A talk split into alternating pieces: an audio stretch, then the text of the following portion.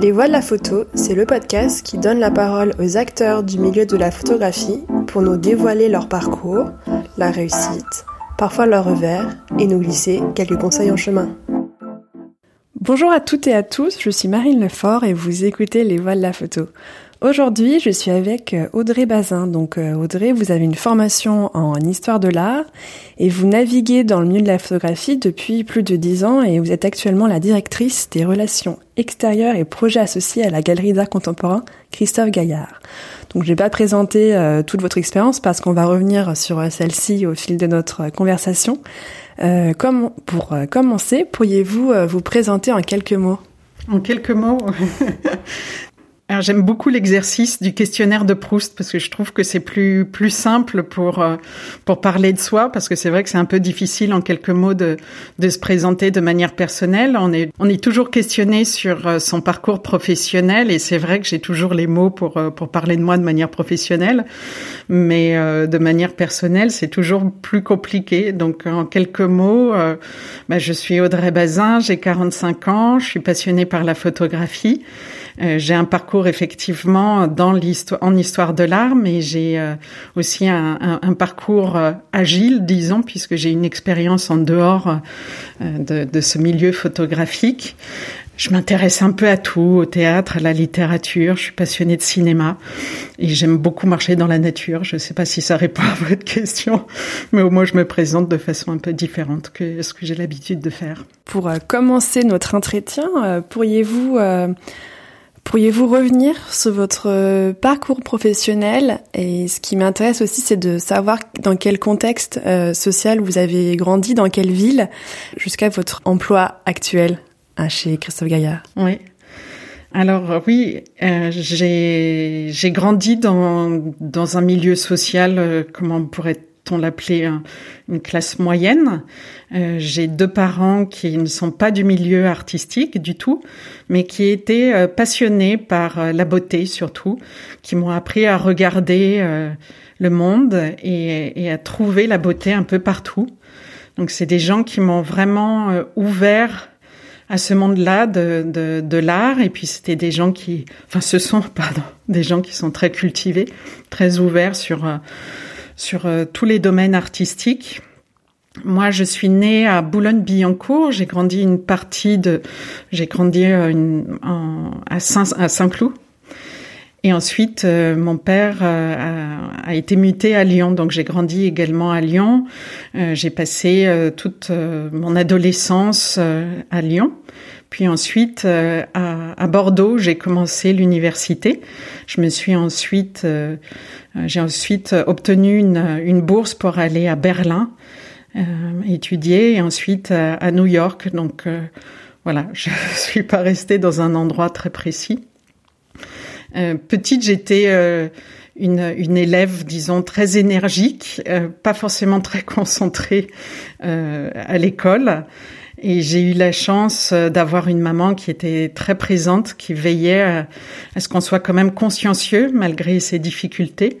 J'ai eu oui, une, euh, scolarité euh, plus ou moins en dents de scie, mais grâce à cette maman, je suis arrivée jusqu'à jusqu'à l'université.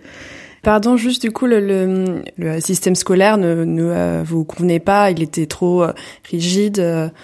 Avec le recul, vous avez un peu aussi une idée pour. Euh... Je suis pas de, de ceux, vous savez, qui euh, étaient très précoces, qui lisaient de la poésie à 8 ans et puis qui comprenaient des cartes à 14, ou qui étaient, euh, euh, comment on appelle ça, des personnes supra-intelligentes et, et, à qui le, le, système de scolarité ne, ne correspondait pas.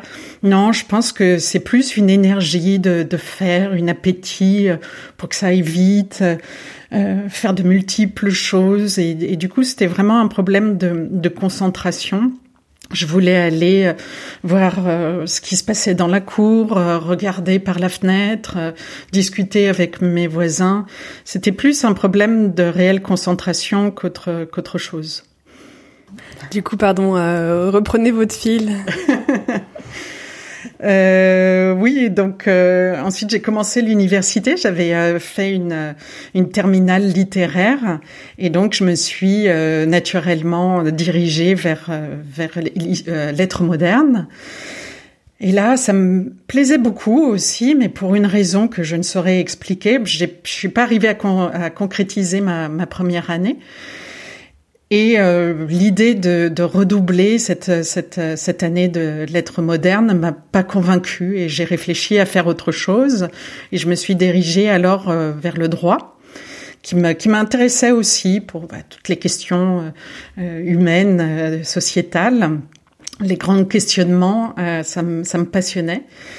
Et là encore, je ne sais pas pourquoi. J'étais pourtant quelqu'un de sérieux, euh, consciencieux, mais je suis pas arrivée à, à, concrétiser non plus cette, cette première année. J'ai donc redoublé parce que ça m'intéressait vraiment. Et encore une fois, j'ai échoué. Et là, j'ai rencontré une très très grande difficulté euh, parce que euh, quand j'ai commencé à vraiment réfléchir à ce que je voulais faire de ma vie, que je me suis dit c'est histoire de l'art, j'ai voulu me, me réinscrire en, en, première année. Et là, au secrétariat, je m'en souviendrai toute ma vie, euh, la secrétaire euh, me regarde et me dit "Mais Madame, vous vous, vous n'avez plus qu'à vous inscrire euh, au chômage puisque vous n'avez pas le droit de vous inscrire une quatrième fois en première année." Donc, vous n'avez qu'à imaginer votre vie autour des aides sociales. Et euh, cette violence-là euh, m'a vraiment mis mise à mal. Vraiment, j'étais euh, j'étais au plus mal. J'étais au 36e dessous. Je suis rentrée chez moi. Et ma maman, encore une fois, elle l'avait, elle fait tout au long de ma scolarité, m'a soutenue, un, soutien inébranlable et m'a dit mais tu vas pas te laisser euh, dicter ton avenir par une seule personne. Donc il faut aller frapper à toutes les portes pour que tu puisses obtenir une quatrième inscription, une dérogation. Et c'est ce que j'ai fait. Je suis allée frapper à toutes les portes jusqu'à la porte du président de l'université de Bordeaux, qui m'a écouté et euh, qui, qui a vu à quel point j'ai été motivée, à quel point on peut aussi à cet âge-là bah, tâtonner, ne pas savoir ce qu'on ce qu'on veut et euh, il m'a donné euh, bah, une quatrième chance, donc. Et à partir de ce moment-là, j'ai réussi tous mes examens. Et euh, j'ai eu beaucoup de plaisir à aller à l'université à, à, travailler. Donc non seulement je suis redevable à ce président, je me, malheureusement je me rappelle plus de son nom. J'aurais été très heureuse de pouvoir le remercier de vive voix. Puis ma maman évidemment, parce que sans elle, je pense que je sais pas, la blessure était très grande. Et puis cette violence euh, et ça m'accompagne toujours. Et j'ai eu un autre moment comme ça où j'ai été mise à mal. Et depuis je pense que j'ai très très envie à chaque fois de d'accompagner les gens, de les soutenir euh, à ma mesure, mais je pense que ces deux expériences m'ont vraiment marqué, voire traumatisé. Une autre fois, j'étais euh, stagiaire déjà dans une galerie d'art, et puis une amie de, de ma mère elle travaillait au ministère de la Culture et, m'avait accordé un rendez-vous à un café pour essayer, voilà, de, sans doute de, de m'aider, de m'orienter. Du moins, c'est comme ça que j'imaginais ce, café. Et cette personne-là m'a dit, mais vous connaissez du monde, vous êtes issu du, du, du monde de l'art. Je dis, ah ben non, je, je, non, absolument pas. Mes parents sont, sont férus de, de culture et d'art, mais je, je n'ai aucun contact dans ce milieu-là. Et là, avec un sourire assez sadique. Elle m'a dit, mais il faut vous arrêter là, vous n'y arriverez jamais. Si vous ne connaissez personne, vous n'y arriverez jamais. Et là, je me suis dit, mais, mais quelle salope, je vais vraiment, je vais vraiment y arriver. je pense qu'aujourd'hui, je connais plus de monde qu'elle ne connaissait alors. C'est une, une, belle leçon, enfin, de ne pas, ne pas écouter tous ces gens qui, qui pensent avoir raison et qui font du mal, quoi. Oui, oui, oui, mais encore une fois, bon, j'avais euh, des parents, mais une maman plus particulièrement euh, très présente. Encore une fois, qui, qui, qui m'a beaucoup soutenue, qui m'a beaucoup motivée. Ma personnalité même aussi, qui fait que j'avais pas envie de me voir dicter euh, ma vie par une personne. Mais c'est vrai que si c'est une autre personne, ça risque de faire plus de mal que ça n'en fait. Ça, ça m'a fait du mal sur le moment, mais c'est vrai que c'est des gens qui sont très nocifs Ces deux personnes-là sont étaient des personnes très nocives. Quand vous avez commencé votre euh, formation en histoire de l'art, est-ce que euh, vous saviez un petit peu euh, vers quelle direction vous vouliez aller, vers l'enseignement, vers oui, les musées, les galeries En fait, j'avais pris le temps au moment justement de ma réinscription où je devais imaginer ma, ma vie puisque j'avais donc échoué en droit. moi, je voulais être Indiana Jones. Alors, je voulais absolument euh, faire de l'archéologie et j'étais passionnée par la, Mésopotamie. Et puis, euh, quand euh, est arrivé le moment où il fallait choisir effectivement entre une voie et une autre en histoire de l'art, j'ai écouté mon père parce que mon père était quelqu'un de très inquiet, même si il, est, il, nous soutenait parce que j'ai deux frères, un est dans la musique et l'autre dans la dans la production au, théâtre, et il était donc très inquiet pour ses trois enfants qui étaient tous dans le milieu culturel. il m'a dit, écoute, réfléchis quand même parce que je pense qu'il y a très peu d'opportunités quand tu es archéologue, ça doit être très très dur. Tandis que dans l'art contemporain, tu risques d'avoir plus de chances, plus d'opportunités. Et je l'ai écouté parce que finalement j'aimais autant l'un que l'autre. Et un jour, dans, un, lors d'un cours, j'ai entendu une phrase qui m'a qui m'a plu et qui j'en ai fait ma, mon sujet de thèse. C'était l'influence du constructivisme et du suprématisme sur le, le minimalisme. Et, euh, et, je me suis dirigée donc dans la voie de, l'art contemporain, mais j'ai longtemps hésité avec euh, avec l'archéologie. Bon, aujourd'hui, euh, l'histoire parle malheureusement pour moi, c'est-à-dire que j'aurais eu effectivement de grandes difficultés d'aller jusqu'au bout de, mon projet. Mais j'ai toujours un œil quand même sur l'archéologie et peut-être qu'un jour je serai Indiana Jones. Voilà.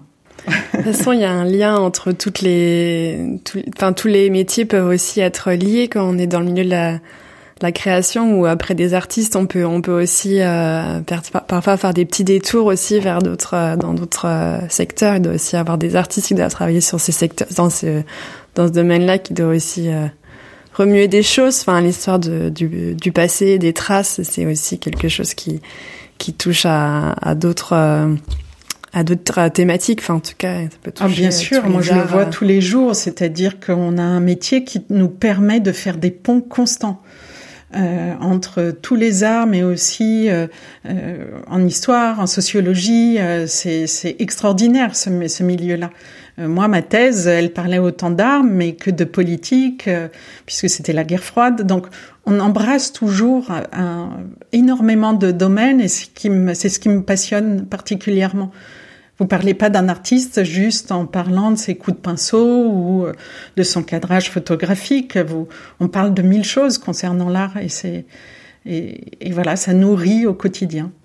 Et, vous avez étudié euh, du coup à l'étranger. Est-ce que vous euh, souhaitiez vivre à l'étranger ou c'était vraiment une expérience d'ouverture d'esprit, enfin en tout cas de, de, de voir autre chose Ouverture d'esprit, euh, non, parce que je l'avais déjà grâce à grâce à mes parents, à mon éducation. Euh, mes parents euh, nous embarquaient partout, on visitait, on a visité absolument toute la France en, en, voiture. On partait les, je me souviens les samedis matins, on savait pas où on allait aller, mais mon, mon père lui savait, et on allait visiter autant des cloîtres que des musées ou même des villages, tout simplement voir des, beaux villages. Donc l'ouverture d'esprit, elle était elle était là. Après, j'avais pas particulièrement envie d'aller à l'étranger. C'est juste que je me suis laissée porter par mes études. Euh, je vous ai donné mon sujet de thèse, donc ça m'a amené d'abord à, Berlin et ensuite donc à, New York. Euh, chaque fois, j'ai obtenu une bourse. Et pour aller à New York, j'avais obtenu la bourse pour étudier à la Columbia University. Donc, je suis restée euh, un peu plus de six mois là-bas. Et puis ensuite, euh, ayant vécu à New York, après être revenu, j'ai eu envie de, m'y installer. Et, euh, je suis partie. Et l'avant-veille, j'ai rencontré euh, celui qui allait être mon futur mari. Et, euh, et, au moment où tout allait commencer pour moi à New York, ben, je me suis posé la question. Je me suis dit bon bah maintenant qu'est-ce que tu fais? Est-ce que tu restes à New York et tu tu dis oui à ce job? Ou est-ce que tu rentres en France et tu fais ta vie avec euh, celui que tu que tu aimes? Et je suis rentrée en France. Et euh, du coup, en France, vous aviez, vous aviez, vous aviez aussi un job ou alors un stage ou vous aviez comment s'est passé aussi du coup le retour Euh, là, euh, en fait, j'étais à ce moment-là, je travaillais dans une galerie, j'étais l'assistante de, de Maria Lund, qui était donc la galerie danoise à ce moment-là. Et, euh, donc, elle, m'avait donné, donné l'opportunité, pardon, d'aller et de revenir éventuellement. Et donc c'est ce que j'ai fait. Donc j'ai retrouvé euh, j'ai retrouvé mon poste. Entre temps, euh, bah forcément, elle avait engagé quelqu'un pour me pour me remplacer. Elle s'entendait bien avec cette personne-là. Puis elle a fini par garder cette personne. Et, et donc moi j'ai dû partir vers de nouvelles de nouvelles aventures. Mais moi j'ai toujours essayé tout au long de mes études d'avoir un pied dans l'art. C'est-à-dire que dès les premiers temps, j'ai voulu faire des stages.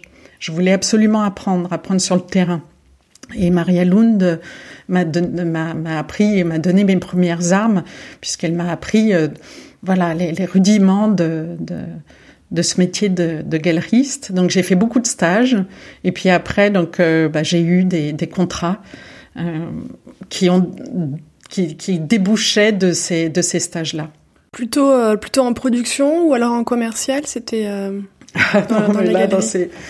à cette époque-là, euh, la structure de, de, de, Maria, oui, on, faisait tout. On, plantait des clous, on rebouchait les trous, on, on emballait les œuvres, on faisait les inventaires. Mais moi, ça m'a donné ma base. C'était quelqu'un, enfin, c'est quelqu'un euh, qui est très très bien organisé. Et comme je suis quelqu'un de consciencieux, bien ça, ça a très bien fonctionné entre nous. Et, euh, et donc du coup, j'ai appris ces, ces bases-là qui sont absolument nécessaires pour euh, pour la suite. Et du coup, la suite, c'était euh, une autre galerie? Et du coup, la suite, oui, c'était une autre galerie, puisque quand je suis revenue des États-Unis, donc je, ne pouvais plus, je travaillais plus à la galerie de, de Maria Lund, et je suis allée à la galerie qui s'appelait alors la galerie Vieille du Temple, la, galerie Marie-Hélène de la Forêt d'Yvonne aujourd'hui. Et là, j'y ai travaillé aussi euh, quelques années. J'assistais à Marie-Hélène. Et ensuite, euh, bah, la vie a fait que j'ai arrêté là-bas. Je voulais passer à autre chose. Et là euh, bah, j'avais une bonne étoile parce que euh, le jour où j'ai démissionné de chez Marie-Hélène, je suis rentrée chez moi et je me suis dit mais t'es complètement folle, t'as démissionné alors que t'as aucune piste. Et j'étais en train de me dire que j'étais la fille la plus bête qui soit. Et et je rentre chez moi et je passe devant la galerie particulière. Et là il y avait Guillaume Fouché qui était dehors et euh, qui me propose de boire un verre. On était en fin de journée, je fais pas oui, bien sûr. Et on s'entendait bien, on s'était rencontrés euh, à différentes occasions lors de lors de foires.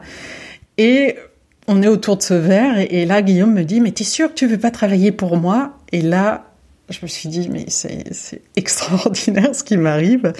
Et donc j'ai dit bah oui fais-moi une proposition. Et euh, il m'a fait une belle proposition et j'ai travaillé. Ça fait partie jusqu'à maintenant de ma plus belle expérience professionnelle. J'ai jamais été aussi heureuse qu'à la galerie particulière. Euh, on s'entendait extrêmement bien, Frédéric Bius, Guillaume Fouché et moi. Quelles étaient un petit peu, pardon, les ambitions de cette galerie et qu'est-ce que c'était cette galerie pour euh, pour ceux qui ne connaissent pas? Alors, euh, Guillaume Fouché Frédéric Bius avaient fondé cette, euh, cette galerie au départ. Euh, Guillaume, donc, il était, lui, spécialisé 18e. il conseillait dans l'acquisition d'œuvres, mais il lui fallait un bureau. Donc il avait, il avait euh, visité un certain nombre de, de, lieux et il est tombé sur l'espace qui était au 16 rue du Perche. Et l'espace était tellement extraordinaire. Pour ceux qui connaissaient pas, c'était donc euh, un ancien, une ancienne cour d'hôtel particulier qui avait été couverte d'une verrière et qui bénéficiait de cette grande porte cochère qui normalement donnait accès à cette cour intérieure, mais qui l'a donné accès directement à la galerie et il adorait le lieu. Et euh, il s'est dit, bah oui, mais c'est trop grand pour, pour y mettre seulement un bureau, donc je vais ouvrir une galerie. Et c'est comme ça qu'il a ouvert la galerie particulière, qui était spécialisée en photographie et dessin. Et lui, passionné, bah, il voulait la, la développer, euh, mais de manière... Euh, comment dire, sereine. Il n'y avait pas d'objectif. Euh, je me souviens très bien d'une discussion, on parlait des foires à laquelle peut-être il fallait participer. Il me disait mais non, mais moi j'ai pas envie euh, de courir après la FIAC, après Arbazel. Moi, je vais faire les choses à mon rythme, comme je le sens. Euh, si j'ai pas les artistes euh, qui sont suffisamment réputés pour pour pour Arbazel, je m'en moque tant que moi je suis heureux avec ces artistes, quand tant que le dialogue me permet de faire des belles expositions, c'est ce qui importe pour moi. Et donc, on, on, avait cette galerie, euh, on était autant passionnés l'un que l'autre. C'était surtout Guillaume qui choisissait les artistes, qui faisait vraiment la direction artistique. Moi, je l'accompagnais dans la direction euh, au quotidien. Et, euh, et, ça a été une galerie où on s'est fait plaisir on s'est fait plaisir et où je pense où les artistes avaient plaisir aussi euh, d'exposer. Et on avait été très très très bons artistes. Euh, je peux pas tous les citer, mais euh, en photographe, on avait Claudine Dory, Anne-Lise Broyer, Todd Ido. en dessin, on avait Lévi Van Velo, on avait Ethan Moreau, on avait des artistes qui sont absolument exceptionnels. On avait Kate McGuire aussi avec ses sculptures à la plume. C'était vraiment un petit paradis, cette, cette galerie. Je trouve qu'on avait une ligne. Quand, quand la galerie a fermé, il a eu fallu euh, trouver, aider du moins à trouver des galeries pour les artistes qu'on représentait. Et je me suis rendu compte à ce moment-là à quel point c'était difficile parce que notre galerie, elle avait vraiment une ligne particulière. Et c'était une ligne poétique, euh, littéraire, euh, qui, qui revendiquait la beauté. Et aujourd'hui, c'est pas forcément les lignes qui sont choisies par, euh, par les galeries. Et la, la galerie a dû fermer pour des raisons financières, enfin raisons économiques non, non, non, non, on avait euh, en 2018, c'était une des plus belles années pour euh, pour nous. Euh, non, c'est juste que Guillaume et, et Frédéric ont, en fait ont créé une chaîne d'hôtels de luxe et ils ont eu envie de se donner complètement en développement de, de, de, de cette chaîne d'hôtels de luxe. Et, voilà, ils ont choisi de, fermer la, de fermer la galerie. Et à ce moment-là, bah, j'ai dû choisir entre effectivement continuer moi dans le dans, dans le domaine artistique ou de les suivre puisqu'ils avaient envie que je les suive dans leur nouvelle aventure. Et puis j'ai eu envie de faire ce pas de côté euh, je suis toujours, euh, comme quand j'étais petite à l'école, à vouloir regarder le ciel par la fenêtre ou aller voir ce qui se passe dans la cour. Et donc, du coup, je les ai suivis pendant un an. Euh, j'ai dirigé pendant un an un hôtel de luxe dans le sud de la France, à côté d'Aix-en-Provence, à Loris, qui s'appelle le domaine de Fontenil. Et ce domaine, il y avait un hôtel, un restaurant étoilé, un bistrot gourmand, un centre d'art, et un domaine euh, viticole. Et j'étais amenée à diriger euh, l'ensemble, excepté le, domaine viticole. Et j'avais quand même un, pied toujours dans l'art, puisqu'il y avait ce centre, ce centre d'art où il y avait un accord euh, avec le FRAC PACA. Puis on faisait d'autres événements artistiques là-bas. Mais je suis passée d'une équipe, d'une personne. Je travaillais alors avec Aurélie Cavana, qui maintenant est journaliste à Art Press, à 60 personnes. C'était un métier qui était absolument passionnant, mais vraiment. Et on, on, j'avais à peu près les mêmes responsabilités qu'à la, qu'à la galerie, c'est-à-dire que vous avez, euh, vous devez être dans le détail, vous devez être dans l'accueil d'un public, euh, dans le, dans, un discours aussi pour. Euh, et, et j'ai adoré vraiment cette, cette expérience-là, mais euh, encore une fois bah, mon mari est, à Paris, il est euh, metteur en scène et acteur au théâtre, donc lui peut difficilement déménager, me, suivre partout où j'ai envie d'aller. Et euh, au bout d'un an, bah, euh, travaillant six jours sur sept, 16 heures par jour, et lui aussi au théâtre, il a fallu faire un choix. Et, donc je suis rentrée et, et, à, et à, ce moment-là est arrivée la, la, pandémie. Donc 2020, malheureusement, je l'ai passé à à prospecter, à me chercher un emploi en pleine, en pleine pandémie. Euh, j'ai revu la manière, parce que là j'ai été vraiment une écolière, hein, puisque moi euh, mes stages ont toujours débouché sur un sur un travail, donc j'avais jamais eu vraiment à, à, être sur le marché du travail. Donc je ne savais pas écrire un CV, je savais pas rédiger une lettre de motivation, donc j'ai appris à faire à faire ça euh, grâce à un ami qui m'a beaucoup aidé, qui est Daniel Benoît, je tiens quand même à le préciser. Et euh, j'ai commencé donc à beaucoup euh, prospecter et envoyer donc beaucoup de CV. Et là, j'étais atterrée de voir à quel point les gens ne répondent pas. Et, ça m'a beaucoup marqué parce que effectivement, quand on est à la recherche d'un emploi, on a besoin d'un retour pour savoir euh, euh pourquoi on n'est pas retenu. Euh, euh, et, et, si on n'est pas retenu, euh, bah, comment est-ce que on peut ne pas tomber dans le même piège? Parce que si ça se trouve, c'est juste une question de, de, mots et non pas de parcours. Comment on peut ne pas tomber dans le même piège et, et faire une autre lettre de motivation, aborder de manière différente, différente euh, je sais pas, un projet qu'on nous demande, sur lequel on nous demande de réfléchir pour notre candidature? Donc j'étais, voilà, aussi là à ce moment-là euh, assez perturbée par euh, par ce silence et euh, mais j'ai continué, j'ai continué, j'ai continué. Et puis après, j'ai une bonne étoile, encore une fois. Euh, sur la fin de l'année 2020, euh, j'ai envoyé mes vœux. Et j'ai envoyé mes vœux à, à, Christophe, Christophe Gaillard, Christophe et Nathalie Gaillard plus précisément. Et, euh, ils m'ont gentiment répondu. Ils m'ont dit, bah, écoute, heureux que tu sois de, retour sur Paris.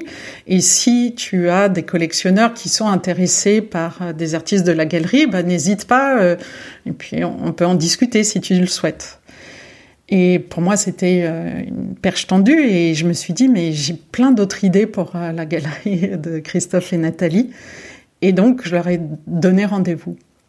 Je voulais juste préciser que Christophe et Nathalie Gaillard, je les connais depuis longtemps maintenant. Et je me souviendrai toujours, on allait souvent euh, avec Guillaume prendre un café avant de, de débuter notre journée. C'était une, une, un café qui était la rue Vieille du Temple.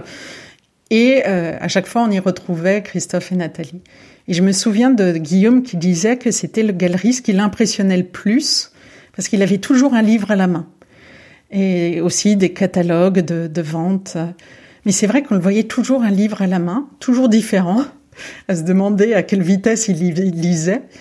Et, euh, et c'est vrai que c'était quelqu'un qui, qui était qui était extrêmement intelligent, qu'on avait euh, avec qui on avait vraiment plaisir d'échanger. Et donc du coup, quand est venu ce SMS où je dis j'ai plein d'autres galeries, j'étais sûre que euh, l'écoute serait là de la part de Nathalie et de, Christophe. Donc j'ai pas eu peur euh, d'aller me, présenter sous un autre jour. Euh, quand j'ai rencontré Christophe et Nathalie lors de ce rendez-vous, a été par le développement du département photo. Je vais faire une petite parenthèse parce que c'est vrai que je me suis pas présentée de manière professionnelle, mais donc euh, moi j'ai une expertise en, photographie, euh, donc j'ai toujours travaillé dans des galeries où il y avait quand même beaucoup de représentations euh, photos.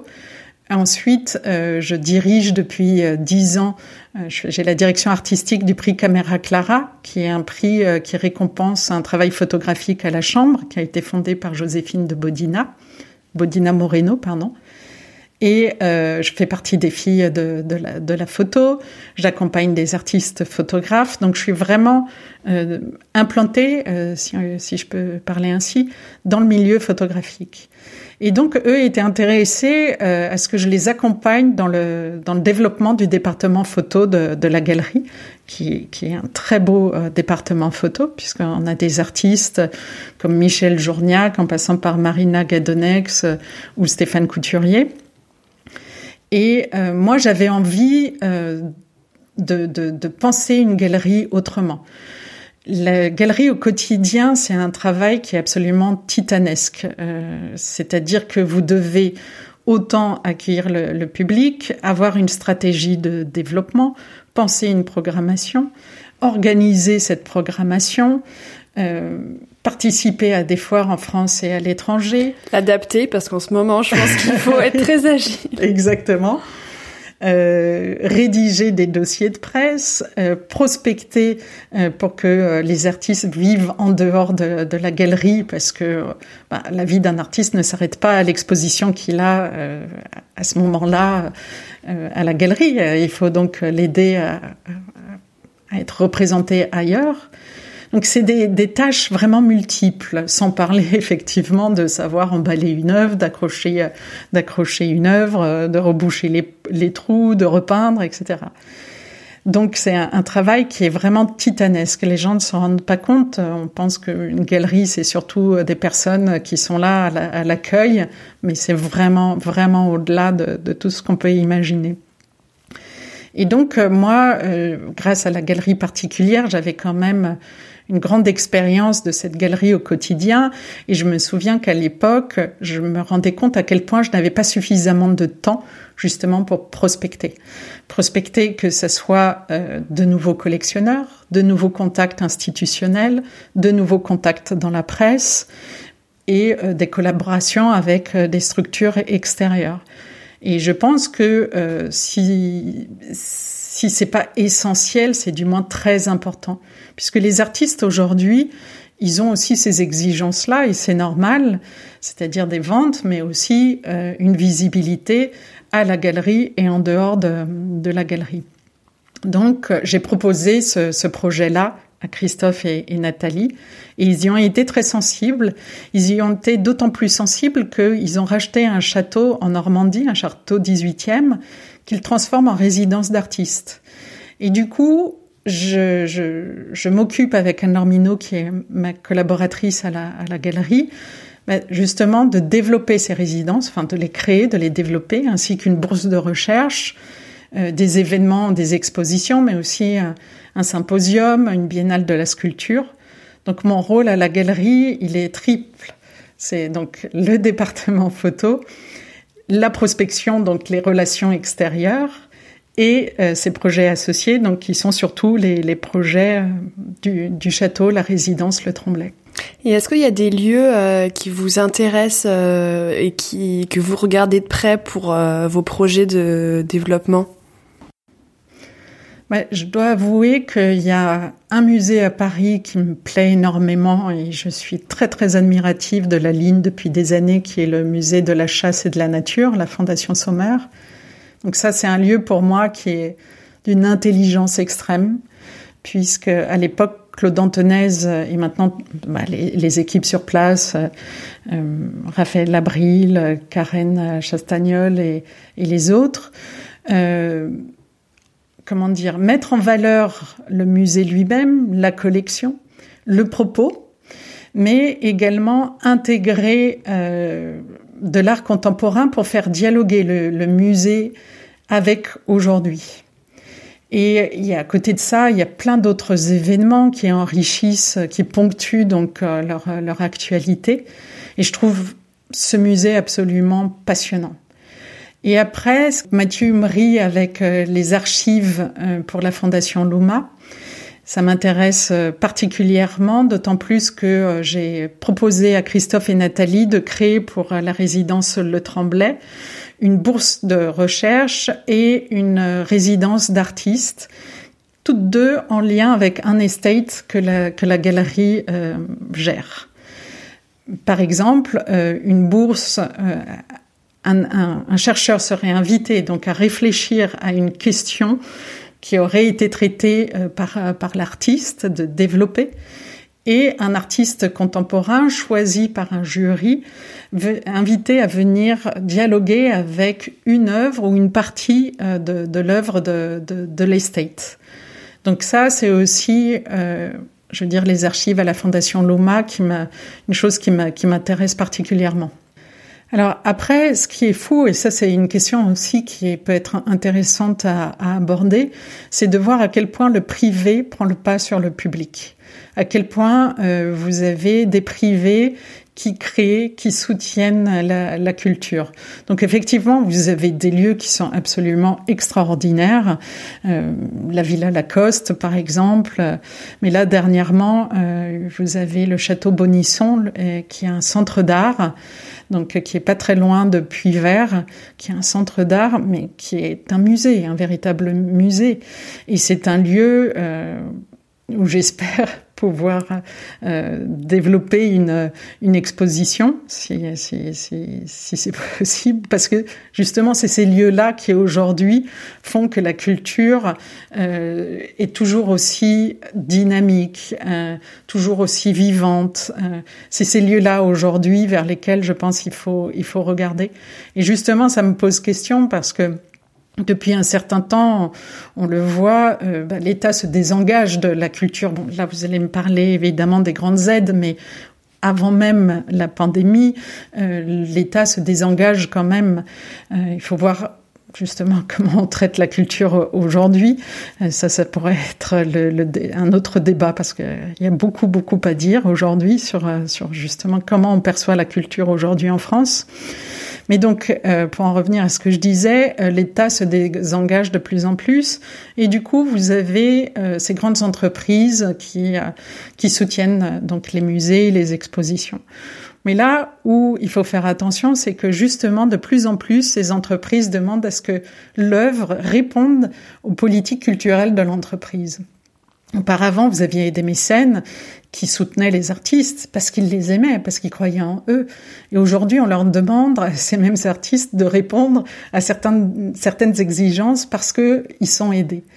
Et ça, ça me pose question. Réellement, je, je voudrais voir où tout ça nous mène. Vous pensez qu'il y avait moins ça avant Du coup, les, les, politiques culturelles d'entreprise ah bah oui bien sûr vous avez des entreprises qui choisissent les certains artistes ou qui les invitent à créer en fonction de leur propre de leur propre ligne donc euh, ça me oui ça me ça me pose question euh, j'aimerais euh, rencontrer une personne qui est à la tête d'une entreprise et qui, elle, soutient euh, l'art euh, sans se poser de, de, de questions. L'art ou, ou, un artiste tout simplement parce qu'il il estime que euh, le projet est viable et qu'il est intéressant, que qu'il soit en lien ou pas avec avec sa ligne ou même avec ses propres ses, propres idéaux, mais qui pose question. Qui l'art est, ce qui ce qui est important en art, c'est la dissonance pour moi, je trouve que c'est essentiel. C'est-à-dire qu'auparavant, quand je visitais des, musées, je n'allais que vers les tableaux qui m'intéressaient. Et maintenant, je vais que vers les tableaux qui me, qui dérangent, qui me plaisent pas, pour essayer de comprendre, mais pourquoi ça me plaît pas, pourquoi ça me dérange. Et en même temps, ça rend la chose un peu plus, euh, euh, comment dire, euh, pimentée. Et, j'aimerais trouver ça aussi dans les soutiens. Euh, après, je trouve, euh, bon, je commence à partir dans d'autres dans d'autres pensées, mais euh, euh les, les, projets, ils, ils n'attendent pas une période, ils naissent comme ça d'un coup, et je trouve souvent que les que les aides aussi étatiques répondent trop à à une période, à des dossiers, et, et j'aimerais un peu plus de souplesse là-dedans. Vous avez euh, parlé de la, du prix de la photo Caméra Clara euh, et, euh, des filles de la photo, mais vous êtes aussi cofondatrice du collectif Savage depuis depuis 2019. Est-ce que vous pourriez nous nous faire un petit panorama de, de, des différentes activités et quelles sont vos implications dans le collectif? Au fil de la photo, vous êtes membre euh, du bureau et, euh, et avec le avec le prix. Vous en avez déjà un petit peu parlé du prix, donc je pense qu'on peut commencer par le prix et nous voilà nous dire un petit peu pour les deux autres, les filles de la photo et Savage. Alors, euh, ma vie est ponctuée de rencontres. Donc, euh, quand je travaillais à la galerie Marie-Hélène de la Forêt d'Yvonne, euh, j'ai rencontré une des collectionneuses avec qui je m'entendais très très bien, Joséphine de Bodina Moreno. Et me sachant passionnée par la photographie, elle m'a proposé de l'accompagner dans la création donc du, du, prix qu'elle souhaitait fonder pour donc soutenir la photographie. Et euh, ensemble, ben, on a pensé ce, ce, ce prix. J'ai constitué le, le, jury et euh, Michel Poivert a été particulièrement important puisque c'est lui qui nous a vraiment orientés vers la photographie à la chambre. Et ça correspondait particulièrement bien à euh, ce que, ce que, enfin, au, au goût de, de, Joséphine de Bodina Moreno. Pardon, Michel Poivert, historien et théoricien de la photographie. Oui, pardon.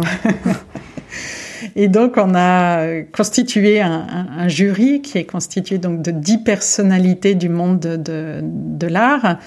Euh, c'est un jury. On, on, adore se retrouver pour les délibérations parce que euh, c'est pas comme à la télé où les débats euh, plus personne n'entend plus personne et chacun reste sur son quant à soi. C'est vraiment un moment de, dialogue où on s'écoute les uns les autres, où on respecte l'opinion, le choix des uns des autres. Donc c'est un grand moment euh, de, bonheur euh, et un gros moment d'échange sur la photographie, ces délibérations.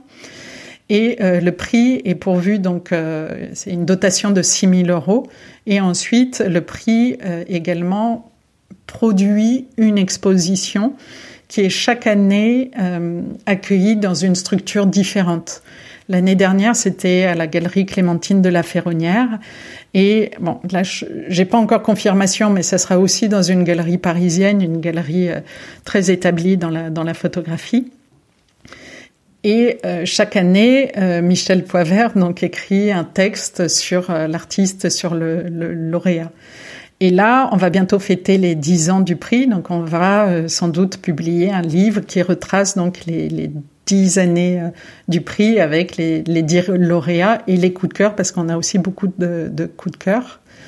Donc malheureusement, je peux pas annoncer quels sont les lauréats de cette année euh, puisque on l'annonce toujours le moment de la remise euh, du prix. Pour euh, Savage, donc Savage est arrivé au moment de la pandémie. Et pour moi, ça a été une bouée extraordinaire parce que euh, tout d'un coup, il fallait penser des choses euh, à nouveau, euh, pas juste subir ce moment de, de, pandémie où on avait donc des projets, beaucoup de réflexions intellectuelles sur comment on voyait le monde de la photographie, comment on pouvait le faire évoluer. Euh, et donc on est cinq. C'est Nathalie Amae qui, a, qui, qui, a fondé Savage et qui a invité Valérie Fougérol, Mathieu Foss, Judith Perra et moi-même donc à euh, constituer Savage. Donc on est cinq personnalités donc euh, issues du, du, milieu photographique, tous passionnés par ce, ce milieu, qui réfléchissons à des expositions à créer une nouvelle foire. Euh, enfin, on, réfléchit sur euh, sur de multiples domaines euh, photographiques. Vous vous connaissiez déjà? Moi, je connaissais Nathalie Amae parce qu'au moment de de, de, la galerie particulière, elle avait écrit un article sur une des, des artistes qu'on représentait. Et j'ai trouvé tellement intelligent son propos que je me suis dit, il faut absolument que je rencontre cette fille. Et je lui ai couru après parce que, évidemment, on, on rencontre pas toujours aussi facilement les gens qu'on a envie de, rencontrer. Donc, je lui ai vraiment couru après. Et puis, un jour, on s'est retrouvés par hasard et on s'est très, très bien entendu. Et donc, on était amis avant, finalement, de, participer toutes deux à, à Savage. Et du coup, l'association des filles de la photo, alors j'ai déjà interviewé euh, quelques Chantal Nedjib, euh, etc., du, du, collectif. Quel est un petit peu votre rôle dans, ce, dans cette association pardon? Voilà, comme toutes les filles, on est tout au même niveau. Hein. On accompagne les filles de la photo de la manière qu'on peut, euh, avec le temps qu'on peut qu'on peut donner. Donc moi, j'ai pu euh, accompagner sur certains sur certains projets. Euh, notamment des lectures de portfolio. Mais ça, c'est un exercice que j'ai de plus en plus de mal à faire parce que euh, je ne conçois pas un rendez-vous avec un photographe ou, une photographe et lui dire bah, c'est formidable, continue. Je sais, ça n'a pas de sens pour moi. Et, le peu de fois où je l'ai fait, j'ai vraiment voulu accompagner les artistes le plus loin que je pouvais et euh, à les mettre en lien avec de mes contacts, euh, à les accompagner dans la réflexion. Mais mes contacts, ils sont limités. Je peux pas tout le temps solliciter euh, les mêmes personnes. Et, je me sens très frustrée. Et, du coup, je peux plus faire les portfolios parce que je, me peux plus promettre quelque chose. Je peux plus promettre de mettre en lien. Je peux plus promettre d'accompagner. Et ça me frustre beaucoup. Donc euh, j'ai arrêté ça. Mais j'ai eu fait ça donc avec les filles de la photo. Vous avez une, une, carrière où sur les dix dernières années, on peut dire que vous avez eu un, vu un panorama du milieu de la photographie. Est-ce qu'il y a des il y a des grandes évolutions que vous avez pu voir euh, en dix ans quand vous étiez à la galerie particulière et puis maintenant à la galerie euh, Christophe Gaillard? Est-ce qu'il y a des, des évolutions que vous avez vues dans le milieu de la photographie en général? Il y a plusieurs niveaux de, ressenti parce que là, effectivement, je ne peux parler que de d'expérience personnelle, hein, c'est totalement subjectif. Mais euh, déjà, par rapport euh, aux thématiques qui sont abordées par les artistes, on le sent bien d'une période à l'autre, c'est-à-dire euh, là avec euh, la pandémie ou même avant, toutes des grandes questions de euh, politique internationale, de questionnement sur l'identité. On sent à quel point les, les artistes s'emparent de ces questionnements avant même qu'ils soient réellement traités ensuite en, en société. Donc ça, on le, on le voit, on, pressent ce qui va se passer un petit peu aussi avec les, les travaux, euh, particulièrement avec moi le, le, prix Caméra Clara où on reçoit à peu près 80-90 dossiers. C'est fou d'une année à l'autre à quel point euh, les dossiers sont différents. Mais ils sont différents partout dans le monde, c'est-à-dire que partout dans le monde, c'est une sorte de, de subconscient collectif, parce que partout dans le monde, tout d'un coup, on va traiter du paysage ou partout dans le monde, on va traiter du, du, portrait. Je vous dis ça parce que le prix Caméra Clara est un prix à, à, l'international. Donc, on a des dossiers qui nous viennent du Japon, on a même des dossiers qui nous viennent d'Iran. Et donc, on se rend compte de, de ça. Donc, on pressent un petit peu, euh, voilà, les grandes questions sociétales par le par par, par le traitement des, des artistes. Ensuite, euh, par Paris Photo, on voit aussi à quel point euh, le, le comment dire, la gestion d'une carrière est, différente d'il y a dix ans. Aujourd'hui, euh, un artiste, et vous, vous m'aviez posé une question euh, euh, sur justement quels seraient mes conseils pour un artiste, mais on le voit là, c'est-à-dire que aujourd'hui, vous ne pouvez pas seulement être un artiste qui propose une, une réflexion, une proposition formelle. Vous devez avoir en tête une stratégie de développement, une stratégie de communication, une stratégie en euh, relations extérieures. Et ça, on le voit bien parce que avec les réseaux sociaux, à quel point les artistes s'emparent justement de tous ces aspects de, de, de, de ce qu'est une carrière artistique. Vous devez autant euh, savoir parler de, de vous, euh, insérer votre travail, contextualiser votre travail euh, dans l'aujourd'hui, euh, faire des références euh, sociologiques, politiques à des grands événements. ça, je le, je le vois, je le, je le, ressens vraiment beaucoup. Ensuite, on voit au niveau des collectionneurs que ça change également. C'est-à-dire qu'il y a eu un temps où la photographie contemporaine avait énormément de, de succès et aujourd'hui, où cette photographie contemporaine pose des questions de l'édition, de la reproduction, et on sent qu'il y a une plus grande réflexion autour justement de euh, ce processus, disons, qui fait partie de la photographie euh, euh, contemporaine, qui est cette, cette, question d'édition.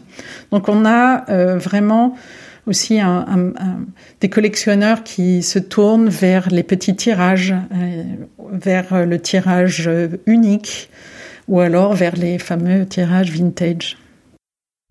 Et dans cette idée de, solidarité, est-ce que vous auriez euh, des conseils pour des, photographes ou des artistes euh, qui souhaitent se lancer en, en 2022 ou alors qui travaillent déjà et voilà qui, souhaiteraient avoir des conseils comme vous avez, euh, comme vous recevez des, des portfolios via le prix, via la galerie, euh, voilà, est-ce que vous auriez des conseils assez pratiques euh, que vous pourriez donner?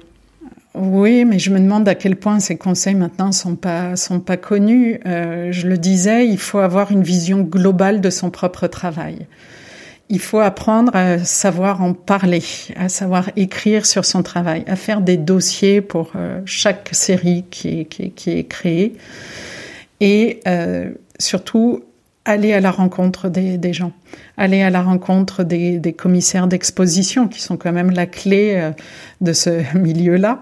Euh, au contact des, des, galeries. Je dis pas arriver avec son portfolio parce que malheureusement euh, les, les galeries sont, sont, très sollicitées pour des lectures de portfolio et on a déjà la peine parfois nous d'être euh, à temps avec nos propres projets. Donc c'est très difficile de, de pouvoir accueillir euh, les, les, artistes pour des lectures de, de portfolio, même si on le fait. Mais ne serait-ce que pour tisser des liens pour une fois euh, dire un mot sur son sur son travail, euh, tisser des liens aussi avec euh, avec la presse, euh, créer son, évidemment son, son site, son ses, ses, réseaux sociaux. Mais pour moi le plus important c'est vraiment de, de, de tisser euh, sa toile de, de, contact et petit à petit de chaque fois cultiver et surtout de connaître son son environnement immédiat qui est le conseiller culturel à, la, mairie. Quels sont les centres d'art? Euh, le, les structures, FRAC, euh, les musées, absolument de connaître absolument tout de son environnement euh, euh, local, parce que le premier réflexe est effectivement de contacter ces gens-là, puisque chaque région a la, la, la volonté comme de défendre ceux qui sont sur son territoire. Donc déjà bien connaître ça et essayer de tisser effectivement son, son, son réseau, de pas se mettre la pression parce que tout prend un temps infini. C'est-à-dire que vous connaissez quelqu'un et euh, trois ans plus tard, cette personne, elle va penser à vous. Donc faut voir au court, mais surtout au long terme et ne pas hésiter à prendre du temps pour toutes ces démarches administratives. Ça prend un temps infini, c'est chronophage au possible, c'est chiant. Euh, les gens répondent pas forcément. Euh, on, met à chaque fois beaucoup de, soi dans ces dans ces dossiers, mais c'est c'est essentiel, vraiment essentiel. Et puis ne jamais douter de soi. Mais ça, après, euh, c'est plus difficile. C'est plus difficile, mais c'est essentiel pour durer, enfin pour euh, pour une carrière, je pense. Oui, c'est essentiel. Et puis justement, dans le réseau qu'on se tisse, bah, de tisser des liens avec d'autres photographes. Euh, regardez Tendance Floue que, que j'admire énormément. C'est un collectif de photographes euh, qui, qui, qui, dure depuis euh, des décennies et, et qui s'entraident entre eux. Et, voilà, c'est plus, plus on est ensemble et plus on est, on est fort. Donc de tisser des liens aussi à ce niveau-là, changer beaucoup, de toujours être curieux. Je vois les artistes, euh, on est créatif que si on est confronté justement euh, bah, euh, aux, autres. Non pas qu'il faille se mettre tout le temps des challenges et des défis, je pense que ça éteint plus qu'autre chose, mais voilà, comme je disais tout à l'heure, il suffit qu'on discute ensemble, puis tout d'un coup, vous me dites quelque chose et ça rentre en résonance avec une question que, que j'avais. Donc voilà, d'être toujours en lien avec, avec les autres. Eh ben, merci. Merci beaucoup, Audrey. Mais avec grand plaisir. Au revoir. Au revoir. Merci d'avoir écouté Les Voix de la photo. Pour faire connaître le podcast à plus de monde, je vous invite à laisser votre avis et 5 étoiles sur Apple Podcast. Si vous voulez en savoir plus, suivez-moi sur les réseaux sociaux, sur Instagram, LinkedIn et Facebook. Vous me trouverez sous le nom de Les Voix de la photo. Aussi, si vous souhaitez suivre mes futurs projets, je vous invite à m'indiquer votre email en cliquant sur le lien que vous trouverez dans la description de cet épisode. Pour finir, n'hésitez pas à me contacter sur les réseaux sociaux pour me faire part de vos remarques et m'indiquer les personnes que vous aimeriez entendre. À très vite!